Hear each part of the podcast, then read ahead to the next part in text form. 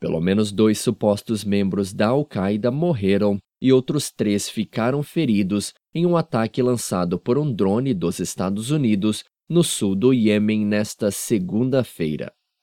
O drone bombardeou o carro em que os supostos extremistas se transferiam, nas proximidades da zona de Joura, localizada a cerca de 570 quilômetros ao sudeste da capital Damasco. Segundo fontes de segurança, o veículo estava carregado com armas e, por causa do bombardeio, ocorreram várias explosões.